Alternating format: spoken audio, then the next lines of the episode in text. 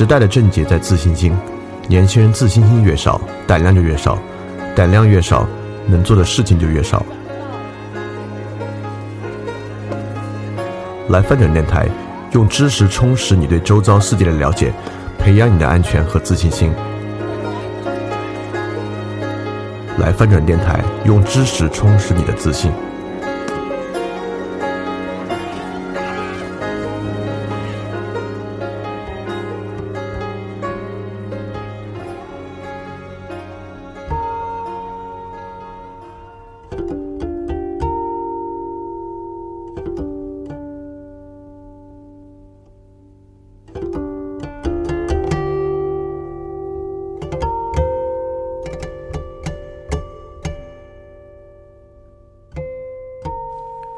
大家周一晚上好，欢迎继续回来，我们进行牛津通识读本的分享。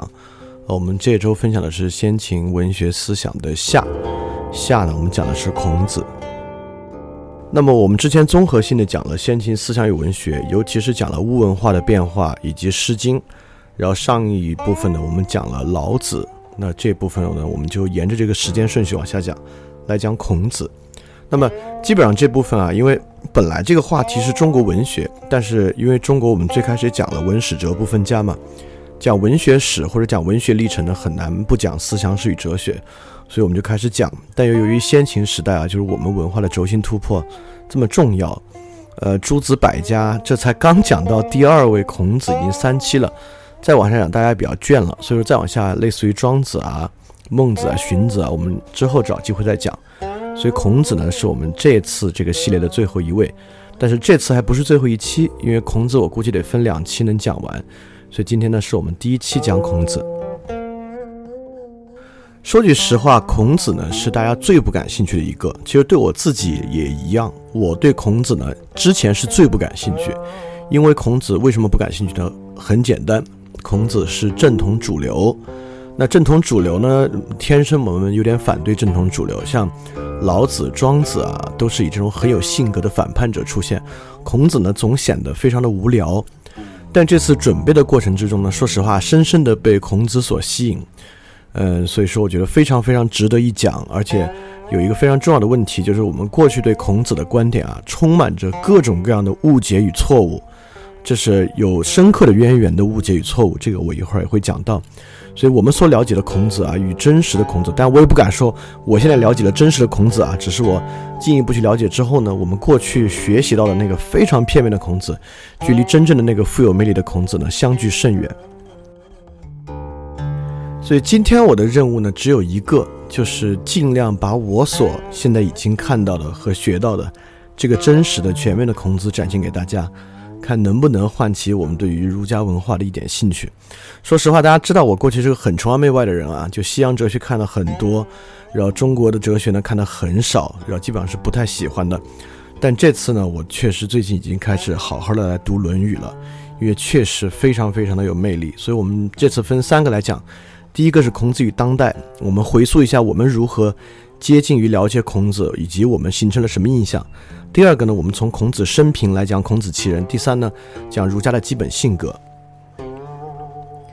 当然，由于本次是先秦思想文学，所以整个过程的三个内容呢，我们都会大量的引用。呃，比如说孔子其人里面呢，大量引用了司马迁在《史记》里面孔子世家里面的描写。那么前前后后呢有很多《论语》里面的内容都会引用。所以说，这个《论语》的文字之美，包括太史公司马迁《史记》的文字之美呢，在里面也都会有了解。所以，我们马上开始今天的部分。我们来讲第一部分：孔子与当代。我们对孔子当然并不陌生，因为这是我们国家的至圣先师嘛，可以是我国思想史排位的第一人。那么，在我们的整个学习过程之中呢，就文言文教学里面啊，《论语》都是很重要的一个。在思想史之中呢，肯定也都讲过孔子的。但说实话，之前我们所讲的孔子啊，里面的谬误量之大，或者讲的之不清楚，令人叹为观止。就我们竟然在这么不负责任的教授，可能是我们文明史上最重要的一位思想家，这个也令人非常的感慨。所以说，我就举几个之前我们的例子，也是把这些可能非常脍炙人口的例子做一次澄清与说明。我们一定都第一次接触孔子呢，基本上就是这句话：“学而时习之，不亦说乎？”那么我们第一点对孔子的印象呢，就是这个人是个无聊说教，这就是劝人学习呗。就是，呃，我们最开始对他的解释是这样啊，学习呢，而时呃时不常的去温习他呢，这样会很快乐。呃，我们为什么认为这是个无聊说教呢？因为说实话，真的有人会因为复习功课和复习知识而感到快乐吗？我实我对从从我自己来讲，我也其实很少有这样的感受。所以这种话呢，对我们来讲就说教意味极浓。什么叫说教意味呢？就是那种听起来很有道理，但实际全无感受的事情。所以我们就因为这句话，我们可能最早对孔子，不管你有意识或无意识，你就有一个印象，就是这个老人家就是无聊说教的这么一个人。但学而时习之，不亦说乎？这话真的是这个意思吗？就我也看了不少的这个《论语》的注本啊。呃，我们这里首先我们把“时”翻译成“时长”，这是一个很现代汉语的观点。其实我们在讲之前先秦思想文学的时候，就是我们经常现在会望文生义的用现代呃中文的一些解释去思想古古典的中文，实际上会带来很多的误解。这就是一个，呃，在整个《论语》里面，“时”这个字做时长来讲的非常少，非常少。所以“时”这个字在绝大多数时候都有一个意思，就是事实的意思，也就是说，在合适的时机的意思。在《论语》里面，“时”这个词的意思呢，其实是讲，至少在这句话，我更倾向于认为它的意思是在适当的时机。而“习”这个词呢，是温习吗？我们知道《论语》里面还有另外一句话：“温故而知新。”那如果是“习”指温习的话，它为什么不直接用“温故”呢？啊？那习与学当然也不一样，但我们也知道古代词有习武啊什么的习，对吧？所以这个习其实是操练的意思。我们知道，我们现在学习啊，我们一说到学习，我们的一个基本想法呢，就是学理论知识，对吧？在我们对于学习的基础前提假设里面，我们基本假设学的就是理论知识。所以理论知识，比如你学了一个物理学的运动定律。你有什么可习的呢？无所习。但对，但我们讲古典的这个古典教育啊，我们也知道儒家教育有六艺之分，比如说什么骑马啊、射箭啊等等等等的。那这个习在这里的意思呢，其实是实践实操的意思。所以这句话真正的意思呢，是学习又在适当的时候实际操练一下，是一个很快乐的事情。当然了，你们都我我我觉得，如果你们这里面有学过。驾校开车的人呢，你也知道，之前讲了各种理论啊，之前也在模拟机上练习过。啊那最后适当的时机，你真正第一次开车的时候呢，还是挺刺激、挺快乐的。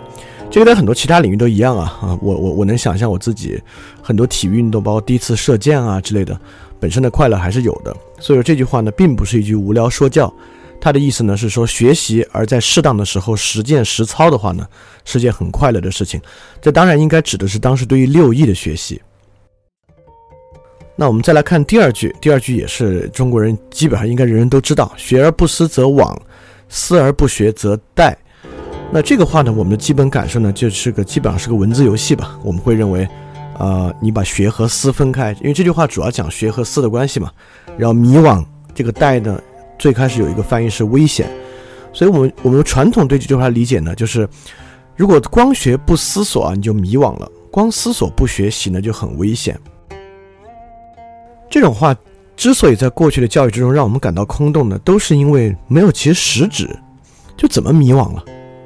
呃，我们过去老师可能也没有讲，或者我们过去看到注本，比如朱熹的注本呢，他也没有细说。这个思而不学则殆危险就更奇怪了，光思不学就危险了，怎么危险了？是会死人吗？还是会遭受到什么样的打击？对吧？所以说，学而不思则罔，思而不学则殆呢，就感觉是个纯粹凑对子，学和思，然后做一个排比的文字游戏，我们就觉得这话更没有什么实际意义。但实际上仔细想想，这个话是很有其价值的。学而不思则罔是这个意思。学在这里，当时的学啊，其实就是读书，包括第一句“学而时习之”的学，也是读书的意思。意思是说，呃，当时读书呢，就是读一些古典典籍了，对。就如果你光读而不想的话呢，则惘惘是什么意思呢？是迷惘。怎么迷惘？迷惘在哪里？其实迷惘在这里。迷惘在呢，你就不知道哪个是真的。所以这个惘的意思呢，大致是迷惑不知其真假的意思。这个惘字在《论语》里面其他地方也用到过，用到的呢就是左也可，右也可这样的意思。我举个实际的例子就知道了。就是我们典型的学而不思啊。我们都学过基本的马克思主义经济原理。那马克思主义经济原理呢，就告诉我们，这个资本家是非常非常坏的。那资本家呢，剥削工人，这个剥削工人呢，很讨厌。的剥削工人呢，导致工人的剩余价值被占领，就劳动异化了。那呢，这是我们学的第一方面了。如果你不思的话呢，现在我们又搞这个，呃，有特色的社会主义制度，因此呢，又要让一部分人先富起来，又要搞这个资本主义，搞了这么多年呢，很多人也先富起来，但也没怎么带动就带动后富。那这是两个理论，到底哪个对呢？如果你不思的话呢？他就进入我们之前讲讲海德格尔也讲过啊，就所谓进入这种两可的境地了，就左也可，右也可。所以你看，确实很多哲学家观点都是相通的，就是学而不思则罔这里呢，跟海德格尔讲那个 Das Man 的两可是非常像的。比如说，如果你光学光去知道这个事儿本身的意思，OK，马克思主义说劳动异化，OK，劳动异化，那有特色的基呃有特色的社会主义啊，那就呃社会主义要分阶段，我们引入第一个阶段。你光说这个而不去想它是不是对的呢？你一定会遇到相左的观点。那相左的观点呢？如果你不思索，你就不知道哪个对哪个错，你就迷惘了。那思而不学则殆是什么意思呢？这里殆呢，我倾向于理解一个注本的意思，认为它是通假字，是倦怠的怠。那我说是倦怠的怠的意思呢，并不代表它的意思就是倦怠的意思啊。那个怠呢，其实是最早在古汉语的意思，就是无力的意思。什么叫无力呢？思而不学则殆，就是我我们也见过很多民科，对吧？民科就是比较典型的思而不学，他总是去想很多事情，但是却没有去学习任何传统。带的意思呢，就是久而久之，其实很多民科最后也放弃了嘛。包括我们很多人平时有一些。呃，对于终极问题的想法，对宗教的想法，脑子里面匆匆一想，从来不去读书，从来不去看，或者就在微信上看两眼，你最后其实你知道怎么样呢？跟大家现在想法一样，就是你会失去信心，没有能力的带呢，就是你根本不认为自己的思是有用有效的，因为并没有学的东西去对去做佐证。所以这句话的意思就是，光读书而不自己去想呢？你就会遇到相矛盾的观点，你就不知道谁对，你就迷惑了。每天自己胡思乱想、瞎想，而不去读书学习呢，你就根本不会认为自己想的有用，自己想的是正确的，你也就失去了信心。所以说，你说这个话有没有有有？至少我们先不说有没有用吧，它是不是一句空话呢？它当然不是一句空话，它恰恰就是所有人学习可能最实际的遇到的两种不利的状态。那我们再看第三句。第三句也相当有名了，“知之为知之，不知为不知，是知也。”啊，这句话我们最初学的第一反应呢，但就是废话了，对吧？也就是说，知道就是知道，不知道就是不知道，这是真正的知道。那这种话呢，我们基本上认为纯言之无物，就是我们会认为它仅仅是语义的意思，对吧？它就是知与不的这个语义上的一个分辨。所以我们很容易会理解一种观点，在网上这种观点还挺火，就叫做真理都是废话。呃，这个意思是说呢，凡是真理的所谓说出来那种格言真理啊，其实都是废话。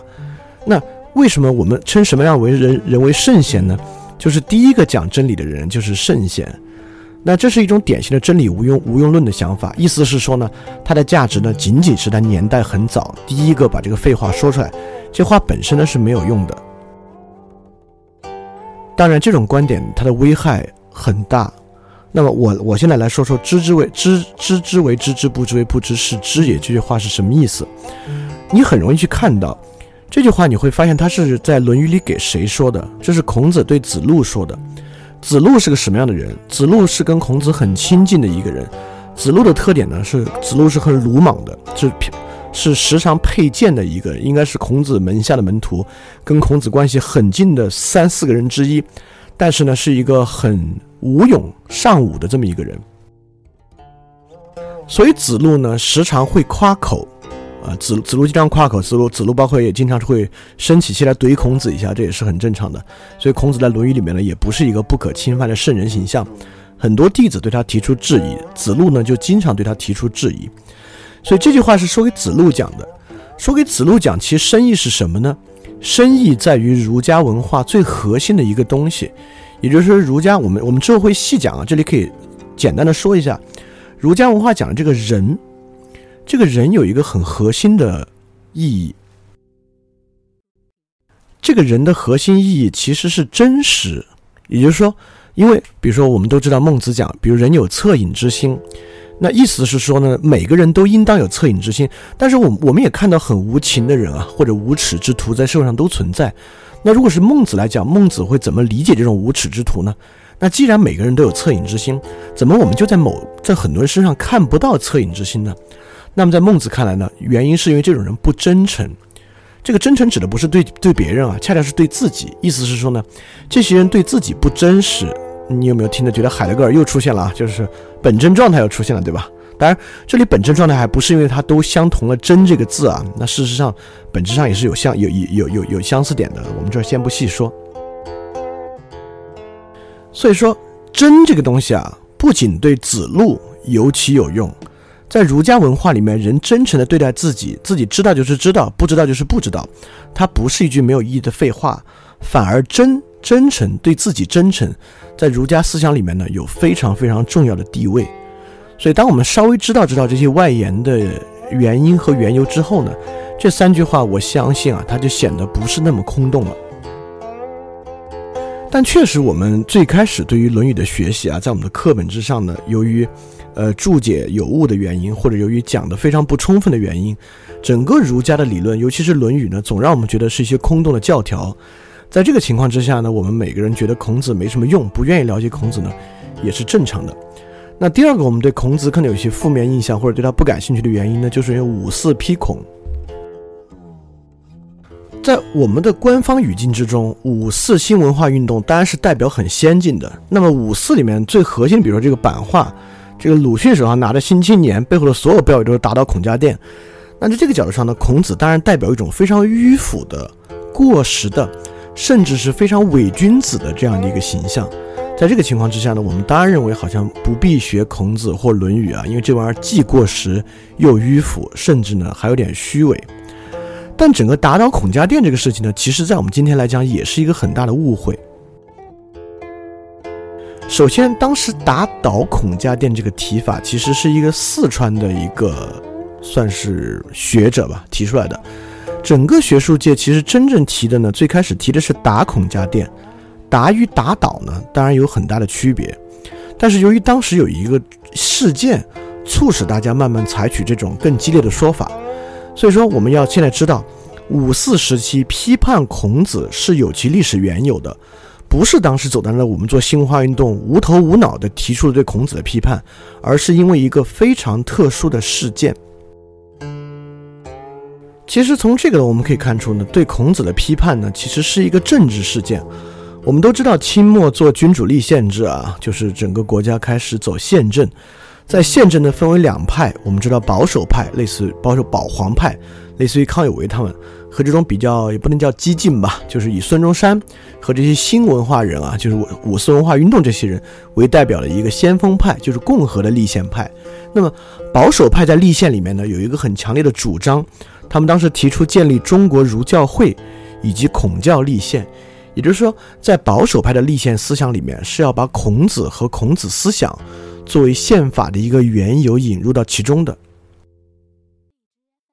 那么，当然双方在基础的政治观点和政治路线上呢有很大的不同，但是就是因为孔子呢成为了里面一个非常标志性的一个标一个，算是有代表性的一个人物和有代表性的一种观点吧，因此在台面之上，大家的矛头呢就纷纷指向了孔子和孔教。因此，对孔子的批判实际来源，是因为最后清末立宪的孔教入宪这么一个东西，让孔子成为了一个靶子，而不是大家自觉的认为孔子对中华文化有多大的荼毒。而且当时批判孔教、儒教、孔子，批判的是不是《论语》《中庸》《大学》之中提到这个孔子呢？其实也不是。比如说，这里李大钊讲。愚之抨击孔子，非抨击孔子本身，乃抨击孔子为历代君主所塑雕之偶像的权威也；非抨击孔子，乃抨击专制政治之灵魂也。也就是说，我们知道儒家绝对不是仅仅发源于先秦孔孟之后就不再变化。与孟子同时代的荀子呢，与孟子针锋相对，教出了法家的弟子韩非子。那么到宋朝，程朱理学，包括王阳明呢，都是对儒儒儒学做注解的。尤其是宋朝朱熹的儒学注本呢，对后世可能影响最大。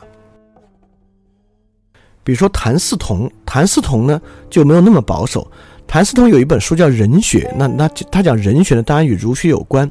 它里面有个这样的话：“二千年来之政，勤政也，皆大道也；二千年来之学，循学也，皆乡愿也。为大道利用乡愿，为乡愿恭媚大道。”意思呢是说，中国这两千年来的政治制度啊，换汤不换药，就都是这个秦朝的政治。秦朝政治呢，他认为是一种大道。他认为两千年的学问呢，说来说去呢，不是孔子之学，是荀学。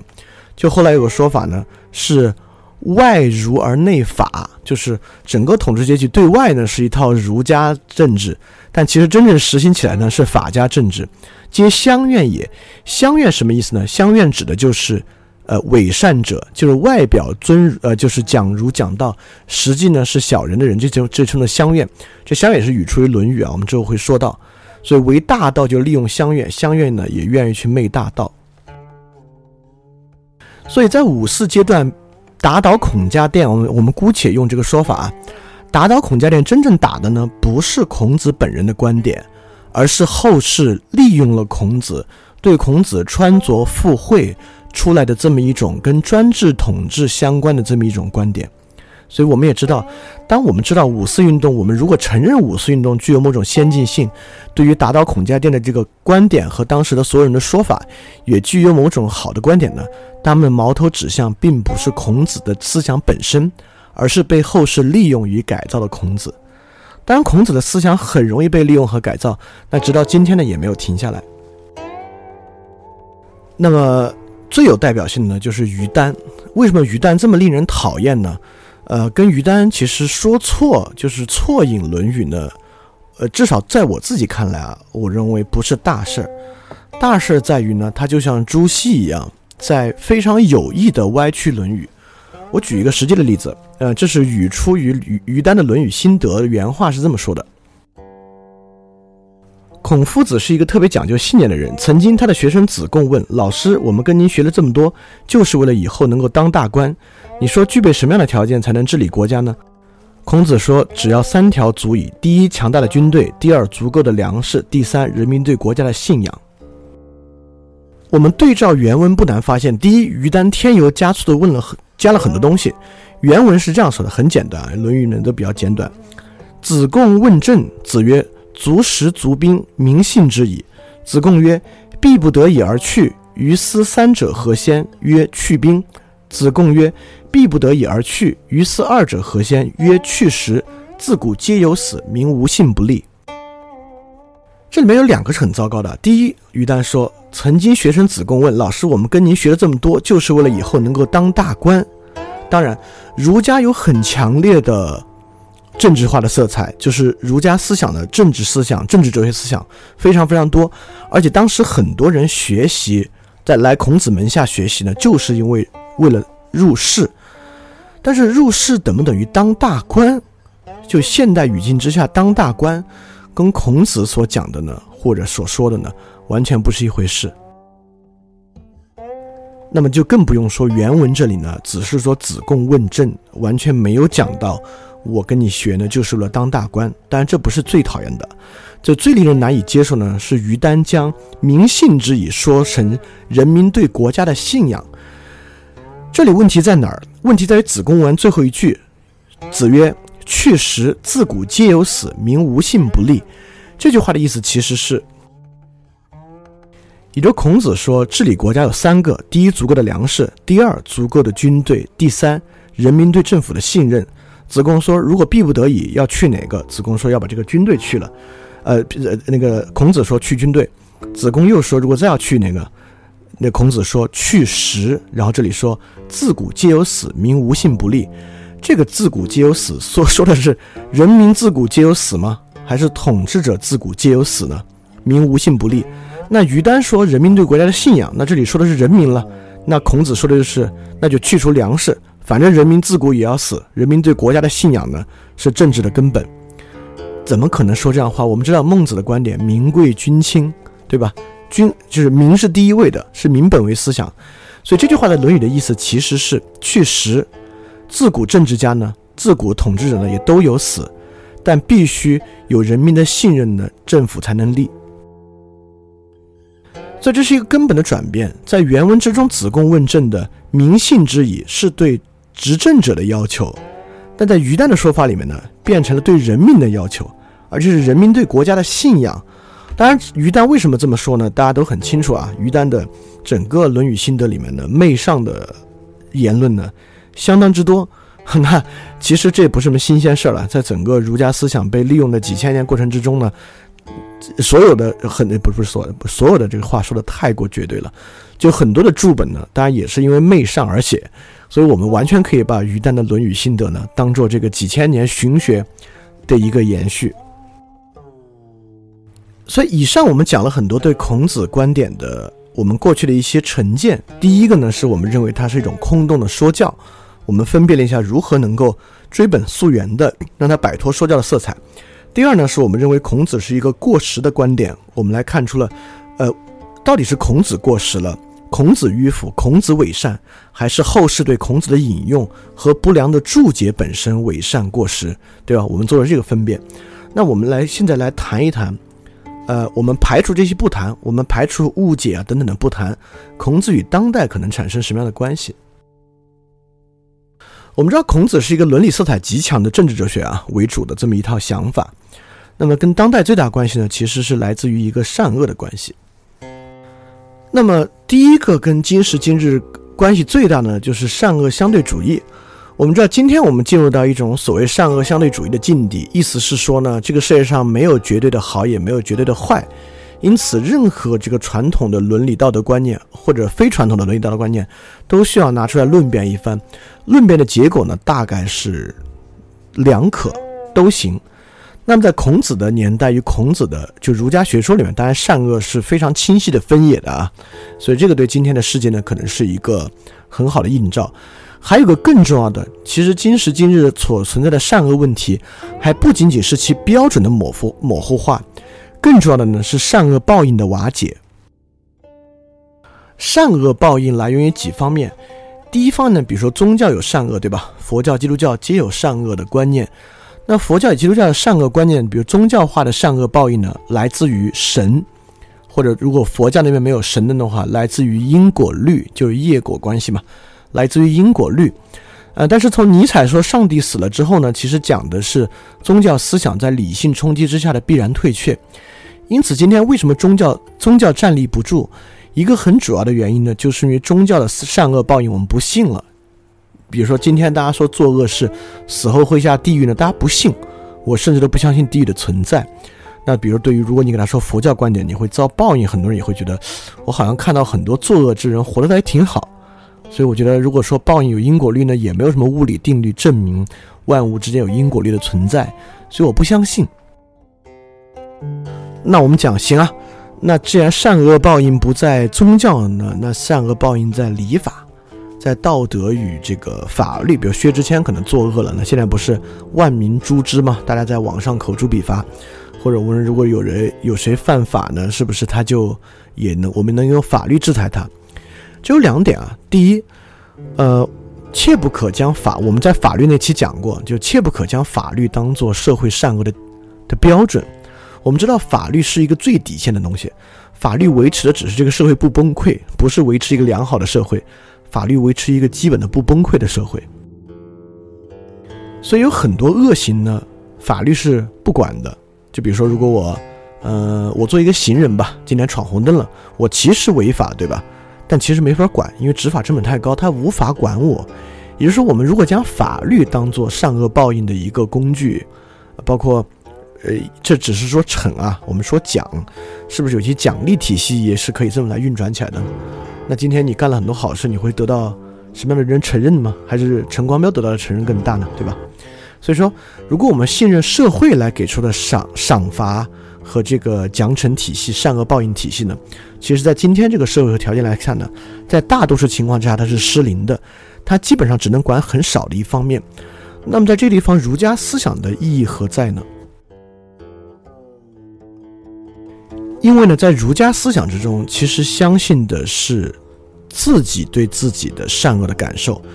这个有一点点，你可以联想到康德在实践理性批判之中的观点，就是我们自己对自己有一套善恶的判断。比如说孔子就会认为，如果你对自己诚实呢，你是能分好恶的。就像孟子说的“人皆有恻隐之心”，也就是说，如果你对自己诚实呢，你看到真正需要帮助的人，你心里就会天然的难受。所以这个并不需要宗教的判罚，也不需要社会的这个奖惩机制，人就能够自主运行起来。但这个你也可以不信啊。所以我们可以从这个角度来想这个问题。所以因此，孔子对当代呢其实极有价值。就是因为我们现在面对善恶相对主义和善恶报应瓦解的这个时代，在这个时代之下呢，就有一个非常重要的问题是摆在每个人面前的。这就是柏拉图在《理想国》之中提到一个很重要的问题——盖吉士之戒的问题。这个盖吉士之戒，我本我我最简短的说一下，这盖吉士之戒就是跟《指环王》里面的戒指一样，就是如果你看过《指环王》的电影，你就知道，你戴上这个戒指呢，你就会隐身。所以盖吉士之戒是这样的一个道德辩论，意思是说有一个牧羊人，他在这个牧羊的时候呢，突然得到了一个戒指，他戴上这个戒指就发现自己会隐形了。隐形之后呢，这个牧羊人就想自己干嘛呢？最后他就这个联合王后把这个国王杀了。呃，这个这个这个故事本身很简单啊，但是这个故事想辩论的是，如果我行恶能够百分之百不被发现，而又不被人看到的话。我会不会行恶？我就举个最简单的例子，我我我我只是假设，我我并没有说实际有这样的事情发生。啊，我们大概每个人在微信里面都得有些钱，但你大概实实际有多少呢？你没有那么明白。我们假设微信有一个方法可以逃避大家的审查，而从这个账户余额超过二十的人里面呢，每天搜一批人，随机给他扣掉一毛钱。其实我相信很多人很难发现啊。那这个情况之下呢，其实你就像拥有一个盖吉斯之戒一样，你可以神不知鬼不觉地获得巨额的财产。那这个情况之下，你会不会这样去做呢？我们可以想象成熟的政治体制、成熟的金融体制。二零二零零八年金融危机发生的美国次级贷 CDO 的这个整整套机制和原因等等等等的。如果你知道呢，事实技术手段在不断的为我们提供盖吉式之戒的机会。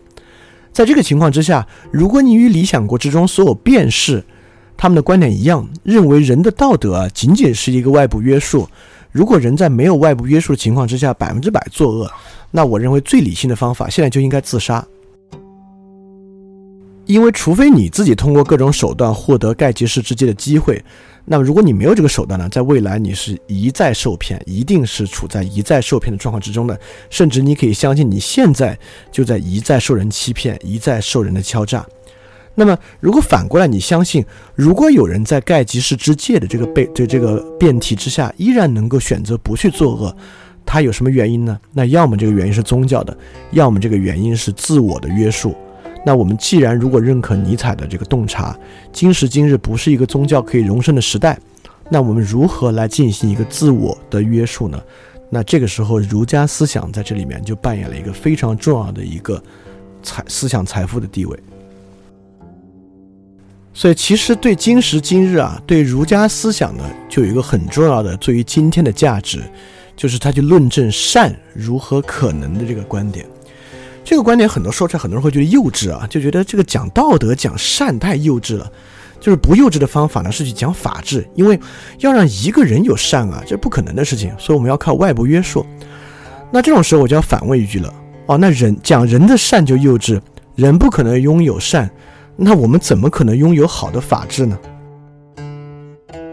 我们也知道法律制度漏洞百出。零八年，如果大家对美国零八年的刺激态度有一点点感觉的话，我们就知道，美国那套证券规范的制定监督过程，对于金融危机的发生没有丝毫的作用。时至今日，新的 CDO 又出现了，其实包括在中国也一样，其实也没有任何金融管制方法能够控制得住它。所以说，如果你认为人的善很幼稚，我们但是我们能立出完美的法律呢？我那我认为这是个更幼稚的观点。那我们就要问了，法是谁立的呢？对吧？如果人没有善，他何以又能立出善法呢？所以说，如果你相信我们能够立出一部良好的法律，如果你真正追到底的话，实际上还是需要我们有一定的善念。因为除非你相信有理想化的政治权力平衡的方法，那我认为这又更幼稚了。认为人能够自然的达到理想化的政治平衡，这是不可能的，对吧？所以说，在善如何可能的问题之下呢，儒家思想就能够让我们来抵御两类观点。一个是自由主义的幼稚，就认为我们只要就都交给市场的看不见的手，就能够让这个人人之间的关系变善。那个我们已经其实搞这个自由化，在二战之后啊，整个全世界经济秩序搞了这么久了，它好不好呢？大家其实也大概能知道。第二呢，就是社会生物学的幼稚，认为所所谓道德呢，只是类似于比如说自私的基因的观点啊，是进化过程中一种策略。那这种策略呢，你你既解释不了特蕾莎修女，也解释不了穆斯林的圣战士。所以说，善如何可能呢？确实是一个值得深思的问题，而不是一个可以直接用自由主义或者用社会生物学去解释的问题。好，这就是我们讲的第一部分，我们厘清与分辨一下我们对孔子的观点，以及孔子观点对现在的价值。所以你完全可以带着这两个问题今天来。听也可以在听完之后呢，再反过来思索。第一个就是我如何可能善，以及社会如何可能善的问题。那我们现在来讲讲孔子这个人，让大家有一个更全面的理解。如果希望每周一加入微信群，跟我们一起学习，提出问题，看到每次分享的 keynote，可以微信添加想借 Joy Share，想借的拼音 x i n g j i e，Joy Share j o y s h a r e。并说牛津通识读本就可以被我们拉入群中，每周一起学习了，欢迎你来。